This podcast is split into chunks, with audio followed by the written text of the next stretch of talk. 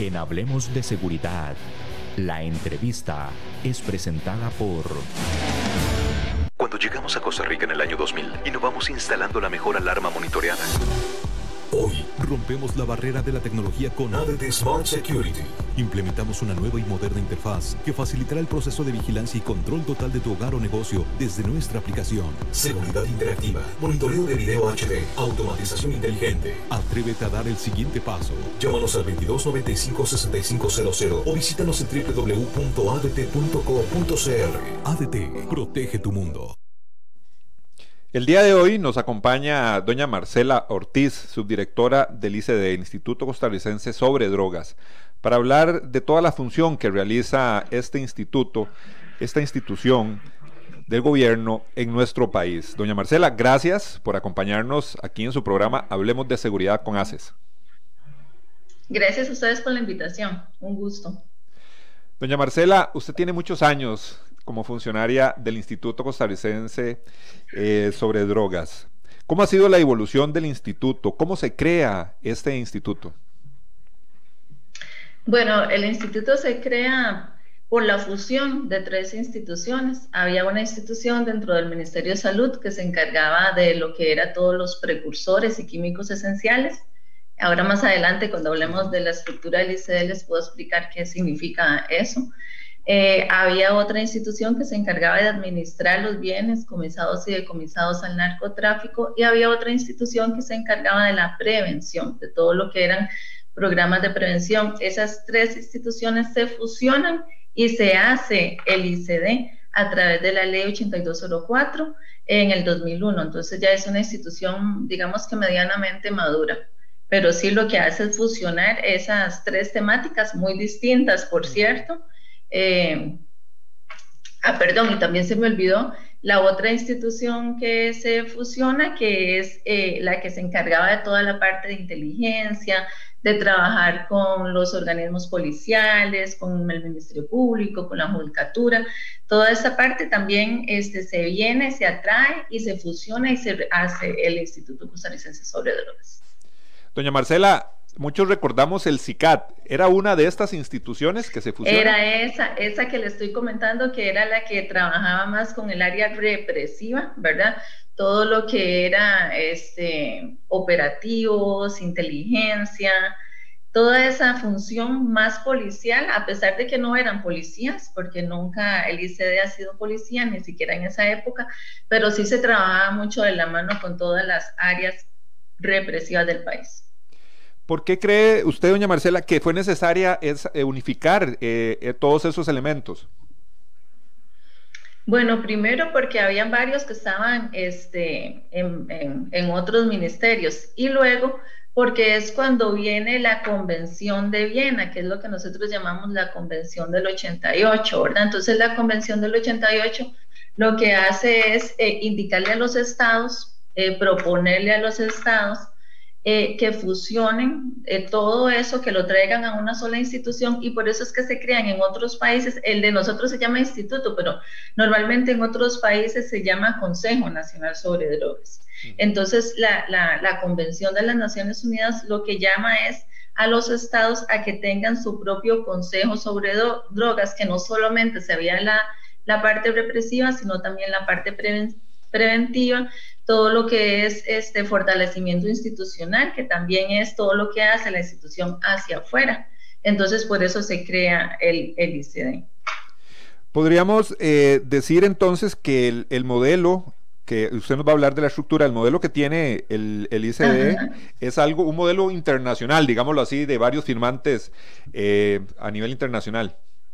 Correcto, no, somos únicos, no somos únicos en el mundo, tenemos muchos homólogos alrededor del mundo, prácticamente todos los países, todos los estados parte de la OEA tienen su, consejo. En muchos países tiene distintos nombres, o sea, no en todo se va a llamar consejo, pero si, si nos estamos refiriendo a, esa institución Estado, es el Consejo sobre Drogas o eh, solo nosotros nos llamamos instituto. Mm. Normalmente se llama Consejo sobre Drogas, pero sí, eh, no somos únicos, tenemos muchísimos homólogos hermanos en el mundo eh, que, que, vienen desde ahí, ¿verdad? Esas recomendaciones que hacen los organismos internacionales.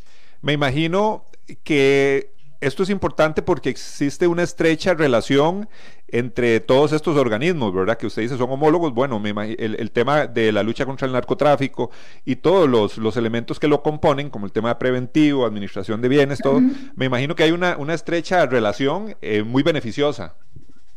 Claro, y esa es la idea más bien, porque vamos a ver, no podemos estar hablando nosotros acá de narcotráfico, no podemos estar hablando de, de crimen organizado si no lo vemos amplio, ¿verdad? Porque el crimen organizado es transnacional, es, es un problema global. Por, por, eso también las Naciones Unidas nos ha dicho que el problema de las drogas no es un problema de nosotros en Costa Rica o no es un problema de las escuelas de nosotros, o no es un problema de nuestro sistema penitenciario, no, es que es un problema global. Entonces tenemos también que darle soluciones globales.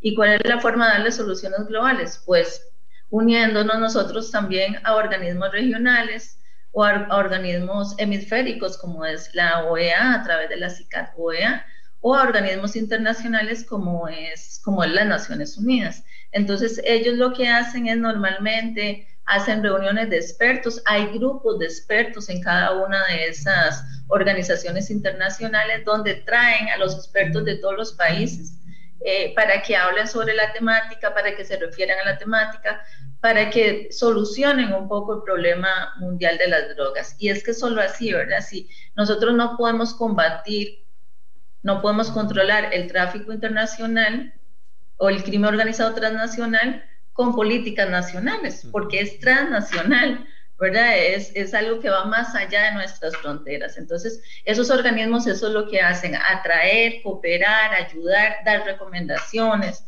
tener problemas, programas internacionales y globales que ayuden a los países a controlar y prevenir el tráfico de drogas y todos los delitos de crimen organizado, ¿verdad? Porque el tráfico no está solo eh, ahí están otros delitos como el trato, la el trata y la tráfico, el tráfico de personas, eh, no sé, otro montón de delitos que también tienen esa trascendencia global. Doña Marcela, el, el, tema del narcotráfico eh, nos ha ido golpeando fuertemente en los últimos años en, nuestro país. Definitivamente no es lo mismo la época cuando nació el ICD a la época que nos encontramos en la actualidad. Me imagino que es un reto muy importante para ustedes eh, mantenerse al día en evolución constante eh, y, estar al tanto de todo lo que, lo que sucede en temas de narcotráfico que evoluciona rápidamente. Sí, claro. Y por eso mismo también tenemos que estar este, al tanto de todo lo que son las estrategias, ¿verdad? Nosotros acá en el ICD somos el ente rector de las políticas públicas. ¿Esto qué significa? Que somos los que tenemos que tirar esa línea política la línea política se tira a través de una estrategia que se llama Estrategia Nacional sobre Drogas y Delitos Asociados. Ahorita se llama así. Esta cubre 10 años, que empezó el año pasado, 2020, hasta el 2030.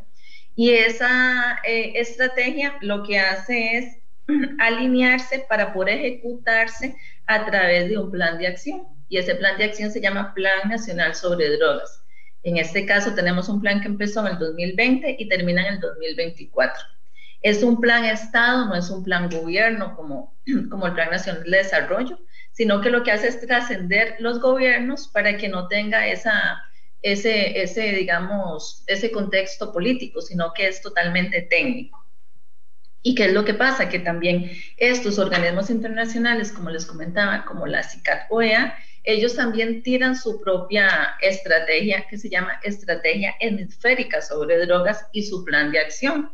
Entonces, lo que nosotros tenemos que hacer es este, alinear la estrategia de nosotros con esos lineamientos o esas recomendaciones que no son obligatorias, pero sí son recomendaciones que hacen los organismos internacionales para que todos los países estén, digamos que, hablando el mismo lenguaje y todos podamos ir en línea caminando para prevenir y controlar el tráfico de drogas y los delitos conexos, que en este caso son todos los delitos graves que están asociados al crimen organizado transnacional. Hay otros organismos internacionales también que nos tiran línea y recomendaciones, como el GAFILAT y el GAFI, que nos tiran todo lo que son las líneas que tienen que ver con, con la legitimación de capitales y el financiamiento del terrorismo. Y así otros eh, que andan por ahí, que también nos, nos digamos, que, que, nos llevan, ¿verdad? Que, que nos hacen caminar, que caminemos todos los países juntos para poder contrarrestar un poco el, el crimen organizado. Doña eh, Marcela, ustedes, el ICD está adscrito directamente al Ministerio de la Presidencia, si no me equivoco. Sí, señor. ¿Por qué? Está adscrito al Ministerio de la Presidencia, pero tiene un consejo directivo. Ese consejo directivo está compuesto por varios jerarcas, eh, desde el director del OIJ hasta el director del IAFA, ¿verdad? Por eso, porque tenemos que ver todo el contexto. Tenemos también ahí a la fiscal general, eh, tenemos al ministro de Seguridad, eh, Aquí más tenemos. De la DIS, me imagino. Justicia también, está el ministro de Justicia. La ley habla de ministros, pero normalmente los que están, los miembros del Consejo Directivo, el ministro los delega en los viceministros, entonces normalmente son los viceministros. En el OIJ normalmente va el subdirector del OIJ, de vez en cuando va el director, de la fiscalía el fiscal subrogante y así, ¿verdad? Eh, normalmente no van todos los jerarcas, excepto que sea ya un tema eh, de mucha, mucha relevancia. De Marcela, podríamos y el entrar... Presidente perdón, y el presidente del Consejo Directivo es el viceministro de la Presidencia. que también el ministro de la Presidencia delega en el viceministro de la Presidencia esa presidencia del Consejo Directivo del ICD. Ahora que estamos hablando de eso, podríamos hablar un poquito más ya de la estructura eh, organizacional del ICD. Ajá. Bueno, entonces les comentaba, ¿verdad? Si nos imaginamos el organigrama, entonces, ahí arriba estarían estos jerarcas que les decía, y eso se llama consejo directivo. Por eso es que en los demás países se llama consejo de drogas, porque existe ese consejo directivo que lo que hace es atraerles diferentes temáticas, como les digo, desde prevención del consumo y el tratamiento, que la rectoría la tiene el IAFA, hasta todo lo que es la parte represiva, a través de la, de la representación del ministro de Seguridad, de la Fiscalía y del Ministerio de Justicia. Entonces luego bajamos a, la dirección general. Eh, la dirección general está compuesta por dos directores, un director general y un director adjunto, que en ese caso es mi puesto. Eh, luego de esa dirección, estos dos directores son removibles y, por ese consejo directivo, ¿verdad? Este consejo directivo los puede nombrar y los puede remover. Normalmente eh, ese consejo directivo también les iba a comentar este, funciona de conformidad al gobierno, ¿verdad? Porque como les dije, hay muchas personas que son miembros directamente del Poder Ejecutivo, como son todos los viceministros. Entonces, cada vez que cambia el gobierno, también cambia el Consejo Directivo y normalmente también cambia la dirección del ICD, más o menos cada cuatro años. Puede ser que se queden más años los directores, puede ser que se queden menos, según. Luego de esa dirección viene todo lo que es los órganos staff, en esos órganos está, está eh, la unidad de planificación. Ah, bueno, hay una auditoría eh, interna que, que, digamos que le rinde cuentas a ese consejo directivo. Y luego están los órganos staff, que son la unidad de planificación, informática y asesoría legal. Y luego en la parte de abajo, en la, en, digamos que en la base del ICD están todas las unidades sustantivas ahí donde sí tenemos de todo, es como un ornitorrinco, ¿verdad? Entonces tenemos una unidad eh, de prevención que trabaja muy de la mano con el IAFA, por supuesto, por la, por la especialidad de la materia. Tenemos una unidad de recuperación de activos, que ahora podemos ir viendo eh, una por una. Esa recuperación de activos o administración de bienes, como se llamaba antes, lo que hace es eso administrar todos los bienes que se incautan al narcotráfico y a los casos calificados como de crimen organizado, porque no todo crimen organizado viene acá, solamente los casos que son así calificados eh, por crimen organizado. Luego hay una unidad de inteligencia financiera, que también estas unidades de inteligencia financiera tienen homólogos en todo el mundo. También es, es algo muy particular de la unidad, que es la que se encarga de ver todo el tema de la prevención y el control de la legitimación de capitales y el financiamiento del terrorismo. Eh, luego tenemos una unidad de inteligencia. Esta unidad de inteligencia lo que hace es eh, apoyar, colaborar y trabajar de la mano con todo lo que es el área preventiva. ¿Cuál es el área preventiva? Pues todo lo que es policía, tanto policía este, represiva como es el organismo de investigación judicial y la policía de control de drogas como todo lo que es la policía preventiva que en este caso es todo lo que es Ministerio de Seguridad Pública. Se trabaja con todas las direcciones de las policías que tienen que ver con drogas, que prácticamente son todas, desde la Policía de Fronteras hasta Fuerza Pública, Vigilancia Aérea, Servicio Nacional de Guardacostas, inclusive también se trabaja con otras entidades este, eh, que no son, digamos, tanto del área de nosotros como, por ejemplo, la Policía de Control Fiscal, con la cual se trabaja muchísimo. Eh, con la DIS, con la Dirección de Inteligencia de Seguridad Nacional, y así con todas las policías. Eh, y también se trabaja con organismos internacionales en esta área.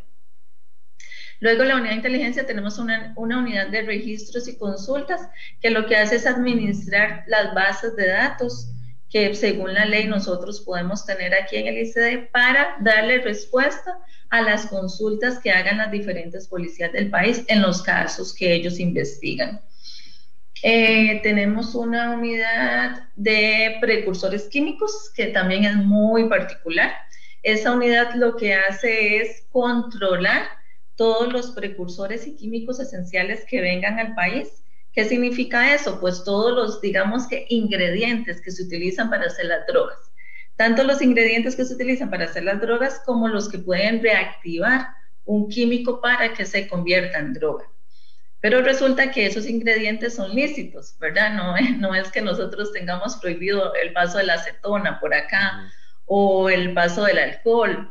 No, entonces lo que tenemos que hacer es controlar a las diferentes empresas que utilizan esos químicos para que ellos compren las cantidades que necesitan, ¿verdad? Que no se vaya a desviar alguna cantidad. Entonces, todo ese control y fiscalización lo hace esta unidad de precursores químicos. Es, un tema súper interesante y que normalmente no se toca, pero bueno, ahí está, trabaja muy de la mano con la dirección de aduanas, que también es otro, eh, digamos que otro socio estratégico de nosotros acá en el ICD, se trabaja muchísimo tanto con la Policía de Control Fiscal como con la dirección de aduanas. ¿Por qué? Porque tenemos que velar que esos químicos y precursores que transitan por el país, nosotros no exportamos, pero sí importamos muchos químicos. Y también somos país de tránsito de esos químicos, ¿verdad? Que como les decía, son esos ingredientes para que alguien pueda tener un laboratorio de drogas. Entonces, por eso tenemos que cuidar mucho ese tema, resguardar mucho, tener un buen control de eso, porque bueno,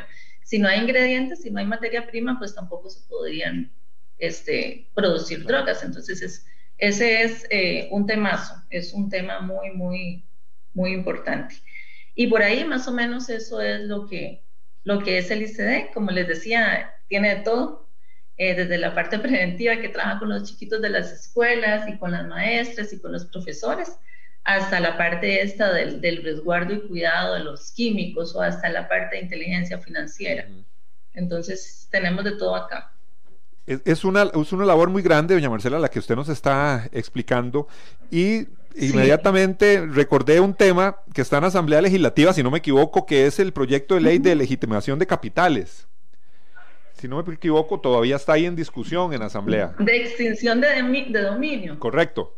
Sería. Sí, es ese proyecto.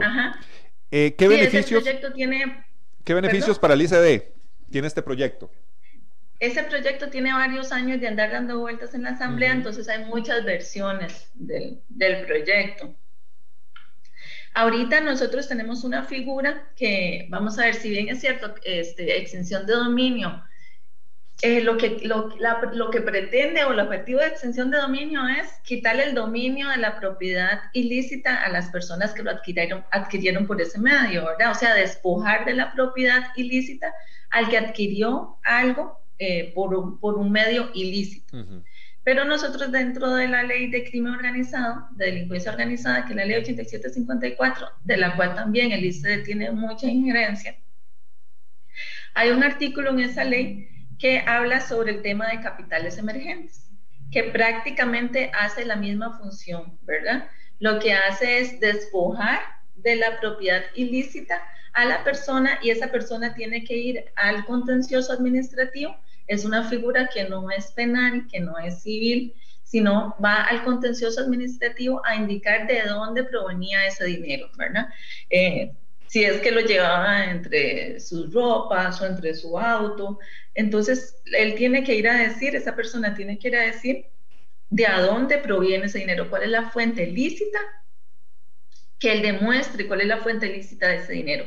Entonces, esta figura de capitales emergentes que ya existe, existe desde el año 2009, eh, sin embargo, la Fiscalía no la venía aplicando, eh, sino hasta más o menos hace tres años, cuatro años, tres años, se viene aplicando, entonces hasta ahora estamos teniendo resultados sobre esa figura. Entonces es muy importante que si nosotros tenemos un proyecto de ley de, extensión de dominio en la Asamblea Legislativa que ha sido lento, porque ha sido muy lento, tiene, no sé, ocho años tal vez de, andar dando vueltas ahí, eh, tendríamos que valorar si vale la pena desgastarse o seguirse desgastando en este proyecto si ya tenemos dentro de la ley de crimen organizado un artículo, ¿verdad? Una figura que se llama capitales emergentes y que ya está siendo utilizada por el Ministerio Público, que ya los, los jueces y los fiscales están teniendo experiencia en lo que es desarrollar esta figura dentro de la, dentro de la judicatura. Entonces, por ahí nosotros estamos haciendo estas valoraciones también desde el ICD. Doña Marcela, muchas personas se, se, preguntan, bueno, ¿qué pasa con todos esos bienes que son incautados al narcotráfico, al crimen organizado? ¿Cómo se administran? ¿Cómo se manejan? Bueno, nosotros acá, como les comentaba anteriormente, eh, en la organización que tenemos del ICD tenemos una unidad que se llama de recuperación de activos, que en realidad lo que hace es administrar los bienes de la mejor forma, porque acá no solamente administramos los bienes, sino también administramos los dineros. Recordemos que también a la gente este, se le puede incautar dinero en efectivo, ya sea por el artículo 35 o por otros artículos que la ley nos da las facultades para poder, eh, le da las facultades a las policías y en el 35 a, aduanas de poder despojar de ese dinero a las personas. Entonces tenemos eh, tanto los bienes en sí, ¿verdad? Los bienes tangibles, como también tenemos el dinero en efectivo o en títulos valores también. Entonces esos bienes se administran desde esta unidad, que es la unidad de recuperación de activos. La unidad lo que hace es tener varias bodegas eh, alrededor del país y en esas bodegas se resguardan, como dice la ley, que los tenemos que resguardar como un buen padre de familia, ¿verdad? Entonces, imagínense, ¿verdad? Tener que resguardar un bien que es de un tercero como un buen padre de familia, es decir, lo tenemos que cuidar demasiado, porque resulta que si hay una, una sentencia absolutoria para esa persona, ¿verdad? A la cual se le incautó ese bien, nosotros se los tenemos que devolver tal cual. Sin embargo, la ley también nos faculta para hacer una venta, eh, digamos que una, venta anticipada, que en realidad no es una venta que nosotros ponemos en el periódico a vender los vehículos o las casas, sino que se hace a través de una subasta, que es un procedimiento que está avalado por la Contraloría General de la República, súper resguardado, tampoco es que la ley nos permite ir a vender ahí a lo loco o venderle a cualquier persona, ¿no? Para eso nosotros tenemos todo un registro de posibles compradores eh, de esos bienes, a esos posibles compradores se les hace un análisis, eh, una pequeña, un pequeño estudio donde nosotros podamos verificar y constatar que esa persona que va a ir a comprar el bien no tiene ningún impedimento legal, es decir, que no ha sido condenado por tráfico de drogas, por decir un ejemplo, ¿verdad?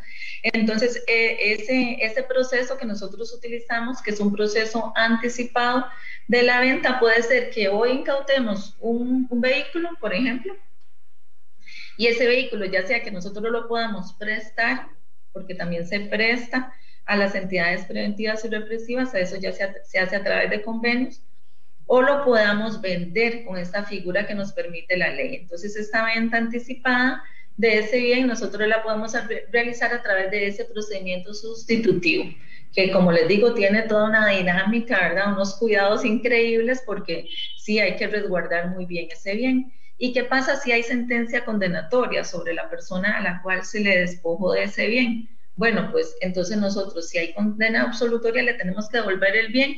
Y en ese caso, como ya nosotros vendimos el vehículo o la propiedad, le tendríamos que resarcir eh, económicamente lo que valía ese bien en el momento en que se le incautó. Tendríamos que devolverle ese dinero a la persona. Bueno, normalmente lo que se hace es que se hacen ventas de bienes.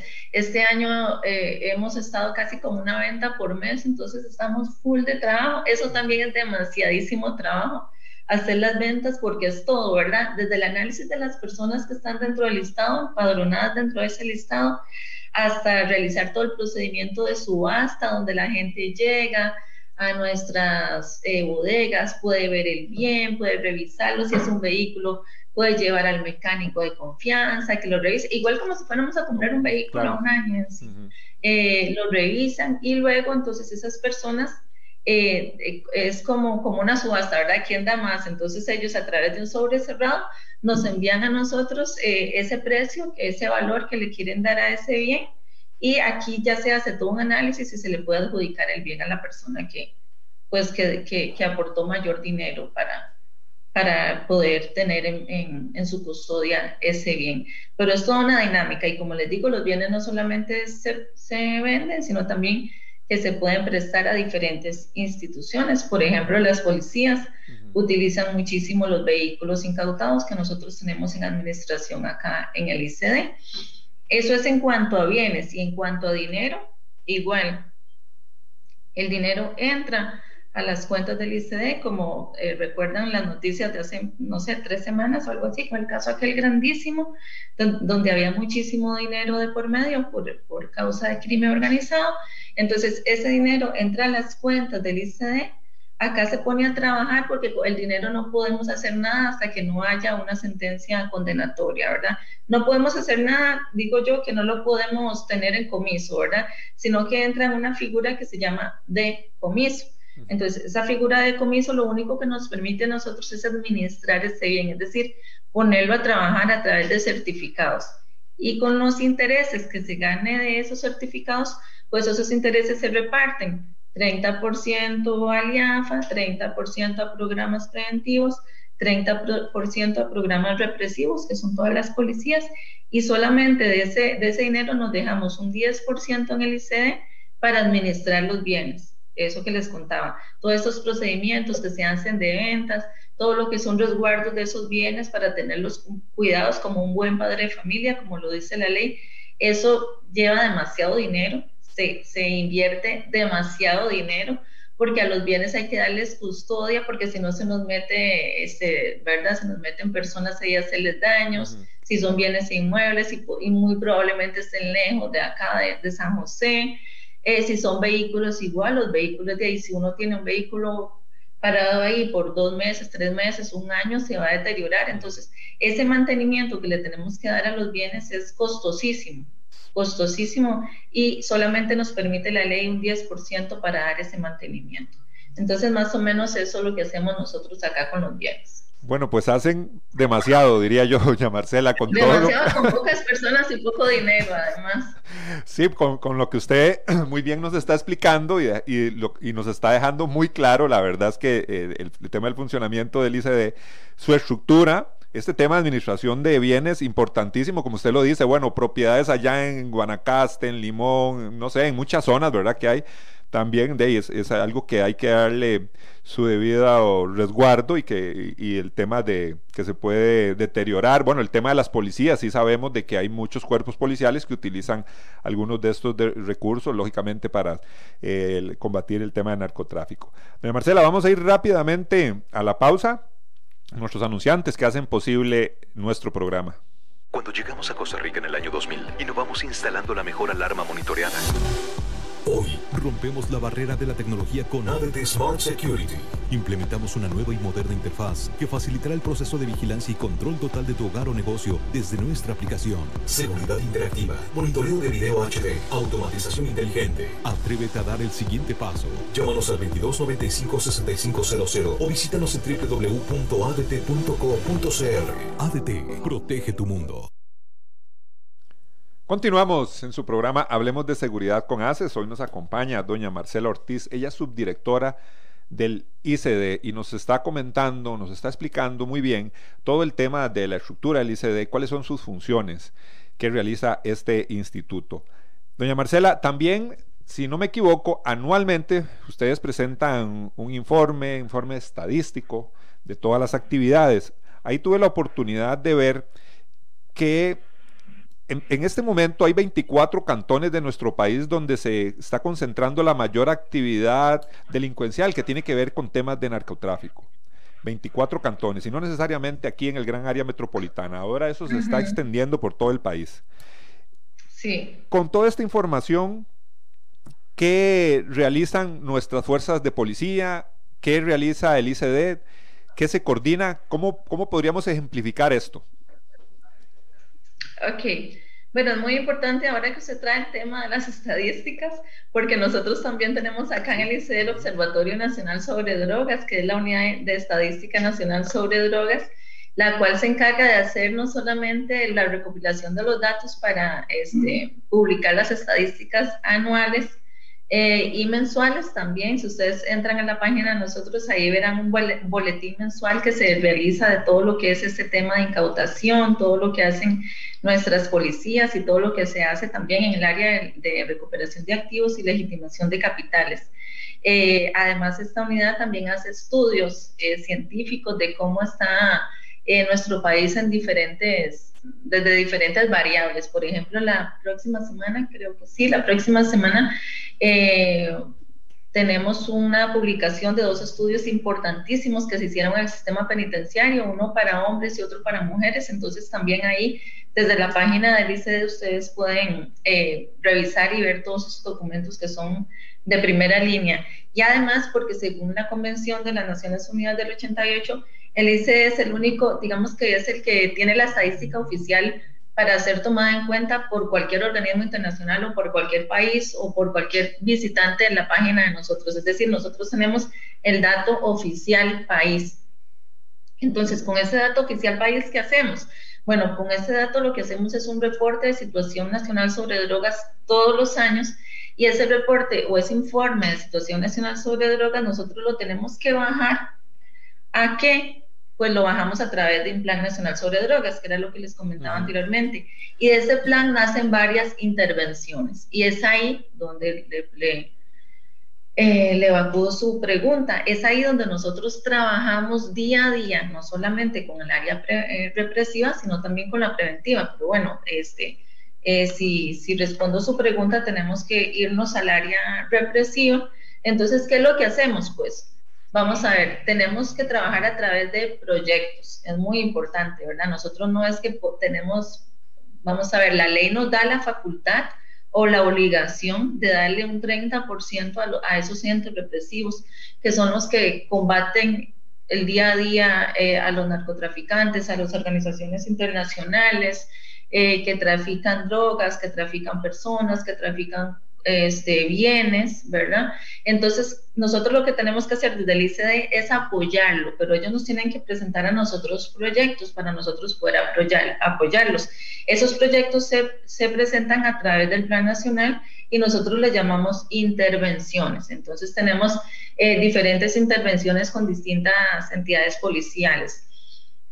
Por ejemplo, tenemos con el Servicio Nacional de Guardacostas, a quienes les estamos eh, comprando en este momento unos radares que son importantísimos, ¿verdad?, para la zona sur del país, donde ellos puedan este, eh, tener comunicación más efectiva de lo que está sucediendo en nuestros mares, que además tenemos eh, este, un mar amplísimo, ¿verdad?, que tenemos que dar cobertura con muy pocos elementos, tanto humanos como tecnológicos. Entonces tenemos que eh, desde el ICD ese dinero lo tenemos que enfocar muy bien, ¿verdad? Darle un buen uso para que, ¿verdad?, tenga un impacto positivo eh, en las políticas y en la problemática que tenemos sobre drogas, como usted me decía, ¿verdad? Esa problemática que la vemos sobre todo fuera de San José. Entonces son, son esas poblaciones vulnerables que nosotros tenemos que apoyarlos. ¿Cómo los apoyamos? Pues a través de, las, de la compra de insumos para las policías, a través de la capacitación del recurso humano, eh, a través del trabajo conjunto, porque también nosotros desde el ICD coordinamos y organizamos operativos internacionales. Por ejemplo, ahora estamos trabajando en el operativo Orión, que se trabaja eh, con la Policía de Colombia con la Armada de Colombia, pero no solamente se trabaja con Colombia, sino que es casi que es un, operativo este, más allá del hemisferio. Entonces, desde acá también coordinamos todo eso coordinamos todo lo que es cooperación internacional. También en este momento estamos coordinando el programa de control de contenedores de las Naciones Unidas y la OMA. Tenemos otro proyecto eh, lindísimo, importantísimo, que se llama el ERCOP, que es un proyecto internacional de comunicaciones seguras en los aeropuertos. Es muy parecido al programa de contenedores, pero para perfilar lo que son pasajeros y mercancías dentro de los aeropuertos. Estamos eh, iniciando con el, en el aeropuerto Juan Santa María. Entonces, ¿qué es lo que hacemos nosotros? Pues proveer a esas policías y a esas entidades que no solamente son policiales, ¿verdad? También acá participa aduanas este, lo que los proveemos de capacitación, los proveemos de equipo, los proveemos de herramientas de comunicación segura para que ellos puedan hacer su trabajo de la forma más efectiva. Eh, tenemos un sistema que se llama SICORE, que es un sistema de análisis criminal hecho en casa, hecho por los ingenieros acá del ICD. Y lo que hacemos es proveerlo a las diferentes policías para que ellos tengan sus propias oficinas de análisis para que ellos no dependan de otras entidades para hacer su análisis criminal y así puedan ser más efectivos en sus funciones. Entonces, por ahí eso es lo que hacemos, ¿verdad? A, la parte policial apoyamos en ese campo para que ellos sean más efectivos y a la parte preventiva a través del IAFA, ¿verdad? Que también el IAFA tiene cobertura nacional, pues le damos ese apoyo y también eh, apoyamos todo lo que son ONGs, que son las que se encargan también de dar tratamiento a los consumidores de drogas que no, eh, que, donde el IAFA ya no puede llegar por cuestiones igual de recursos humanos, de presupuesto. Entonces, estas ONG nosotros también las apoyamos con ese 30% de dinero preventivo para que ellas puedan desarrollarse y puedan dar, también este, dar apoyo a todas esas comunidades que usted menciona que tienen grandes, grandes, grandes problemas, no solamente de tráfico, sino también de consumo de drogas. Marcela, me imagino que el, acercamiento a nivel municipal con los gobiernos locales es un tema que ustedes han manejado, han tocado. Tenemos el programa, estamos trabajando en el programa de Sembremos Seguridad, que me imagino que también lo han escuchado. Este programa de Sembremos Seguridad que eh, lo, coordina el Ministerio de Seguridad Pública desde la parte eh, preventiva, pero también tiene algunos tintes eh, policiales y represivos. Eh, este programa se trabaja a través de la cooperación del INL, de la Embajada de los Estados Unidos. Entonces, eh, lo que hacen ellos y hacemos nosotros también es fortalecer a las diferentes municipalidades que están desarrollando este programa, que son cerca de 84, es decir, casi todas las municipalidades del país, lo están desarrollando para también facilitarles a esas municipalidades programas y proyectos que ellos puedan este, instaurar y desarrollar en sus comunidades para también prevenir lo que es el tráfico y el consumo de las drogas en esas comunidades que en muchísimas ocasiones son comunidades vulnerables. El tema, un tema que no se puede dejar de lado eh, es el tema, bueno, usted nos habla de los radares, sí, el patrullaje marítimo, ¿verdad? En nuestras costas, en nuestro mar territorial y patrimonial. Bueno, eso es inmenso, ¿verdad? Sabemos que se necesita un patrullaje conjunto con los Estados Unidos, que es lo que, el acuerdo que existe para, para mitigar un poquito todo eso. Pero eh, en los últimos meses, inclusive año yo creo, hemos visto el pueblo, los costarricenses nos hemos alarmado un poco con el tema a nivel de transporte de contenedores contaminados, ¿verdad? Con drogas que salen hacia Europa. ¿Cómo se ha trabajado eso? ¿Cómo han encendido las, las alarmas del ICD para poder eh, trabajar un poco más en este tema?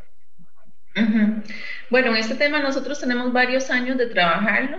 Eh, ya tuvimos un primer acercamiento, tuvimos un primer eh, eh, programa de control de contenedores, que este programa es un programa en conjunto que desarrolla la UNODC, la Oficina de las Naciones Unidas contra la Droga y el Delito, y la OMA, que es la Organización Mundial de Aduanas. Lo que hacen es apoyar a los diferentes países para que ellos creen sus propias unidades de control conjunto. Esas unidades de control conjunto, por lo menos en Costa Rica, está conformada por la Policía de Control de Drogas, la PCD, eh, está conformada por la Policía de Control Fiscal, por la Policía de Fronteras, por el ICD en el área de precursores y químicos esenciales que les comentaba anteriormente y por la Dirección General de Aduanas, entonces lo, y por la Dirección también de Inteligencia y Seguridad Nacional. Esto lo que hacen es conformar unidades de trabajo conjunto que lo que hacen es perfilar y analizar las embarcaciones que probablemente puedan venir contaminadas. Eso se hace a través de las comunicaciones seguras con otros países, que ya son 74 países donde se ha instaurado el programa a nivel mundial y más o menos 17 países acá en la región de nosotros. Lo que hace es comunicarse de forma segura, ya sea porque viene una alerta, por ejemplo, de Colombia, que nos viene una alerta de turbo, que viene un navío con uno o dos contenedores contaminados. Entonces lo que se hace es hacer todo un análisis de riesgos, ¿verdad? Un perfilamiento de ese contenedor, de dónde viene, qué material eh, trae, eh, a dónde va. Todo ese perfilamiento se hace. ¿Por qué? Porque nosotros no podemos, las autoridades del país no pueden estar, si bien es cierto, tienen que velar por el control de las drogas no pueden estar abriendo un contenedor porque ya sabemos que eso causaría pérdidas inmensas, ¿verdad? A las empresas eh, que están eh, llevando nuestros productos a otros países. Entonces, si es un congelado, peor. Entonces, ¿qué es lo que tenemos que hacer? Pues tener herramientas, como por ejemplo los escáneres. El escáner es una herramienta más, no es la herramienta, ¿verdad? Por eso cuando yo escucho que van a escanear el 100% de la mercancía, o sea, eso no se estila. A nivel mundial lo que se, lo que se pasa por los escáneres es un, es un 2% de las mercaderías, ¿verdad? Porque esa no es la pomada canaria. Esa no es la solución, la solución está en el trabajo de análisis, en el trabajo de inteligencia, en ese trabajo conjunto. Desde el ICD lo que hacemos es apoyar ese trabajo conjunto de las distintas instituciones para que ellos puedan instaurar este tipo de, digamos que de programas y de proyectos. En este momento ya tenemos una oficina en, APM Terminals, eh, tenemos el equipo donado por la, Oficina de las Naciones Unidas, tenemos la capacitación que está dando la OMA a las diferentes entidades y a los diferentes funcionarios que van a formar parte de este equipo. Y bueno, ahorita ya tenemos el convenio firmado, de hecho, desde marzo de este año tenemos, eh, firmamos el convenio allá en Austria, nuestro embajador, el el embajador Alejandro Solano firmó el convenio eh, con Naciones Unidas para poder tener en el país este importante proyecto que es el programa de control de contenedores, porque ya sabemos que nuestras, eh, Costa Rica se vende por sus exportaciones y por su turismo, entonces es, son nuestros bienes preciados que tenemos que resguardar desde todos los puntos de vista y eso es una forma de poder resguardarlo. Eh, estamos a punto ya de iniciar el, el programa lo que nos falta son cuestiones administrativas, sobre todo en la parte de los equipos que fueron donados, porque eso lleva todos unos procedimientos, una logística de cómo se lo vamos a, donar a cada una de las instituciones que forman parte, porque si bien es cierto, el trabajo conjunto, eh, todo lo que son eh, unidades de trabajo son súper importantes, también son súper difíciles de coordinar. Entonces, eso es una realidad. Eh, es poner a trabajar en un solo lugar a diferentes entidades que tienen su propia, su propia ley, su propio reglamento, su propia forma de administrar sus bases de datos. Entonces es ponerlos a trabajar en conjunto y para eso tenemos que tener lineamientos, tenemos que tener protocolos de actuación, tenemos que tener un montón de herramientas que en eso precisamente es lo que estamos trabajando. ¿Para qué? Para que sea un éxito el programa, porque como les contaba, nosotros lo tuvimos hace bastantes años y resulta que por cuestiones administrativas el programa no, no dio más, entonces lo tuvimos que cerrar. Y ahora en este nuevo intento, pues esperamos que sea un éxito. Doña Marcela, estamos llegando al final del programa, se nos fue muy rápido, pero queremos invitarla nuevamente a conversar un poco más. Yo sé que tenemos que hablar mucho, es, centrarnos mucho en el tema de prevención. También tenemos que hablar sobre esa coordinación entre cuerpos de policía para el combate del narcotráfico. Desde ahora, este, extenderle la invitación para un próximo programa. Un placer, aquí estaremos. Muchísimas gracias a doña Marcela Ortiz, nos ha explicado muy bien las funciones del ICD, ha sido un programa muy provechoso y esperamos que usted lo comparta con otras personas por medio de nuestras plataformas. Y desde ahora, la invitación para nuestro próximo programa. Asociación Costarricense de Empresas de Seguridad y Afines presentó Hablemos de Seguridad. Hablemos de Seguridad. Hablemos de Seguridad. Con ACES.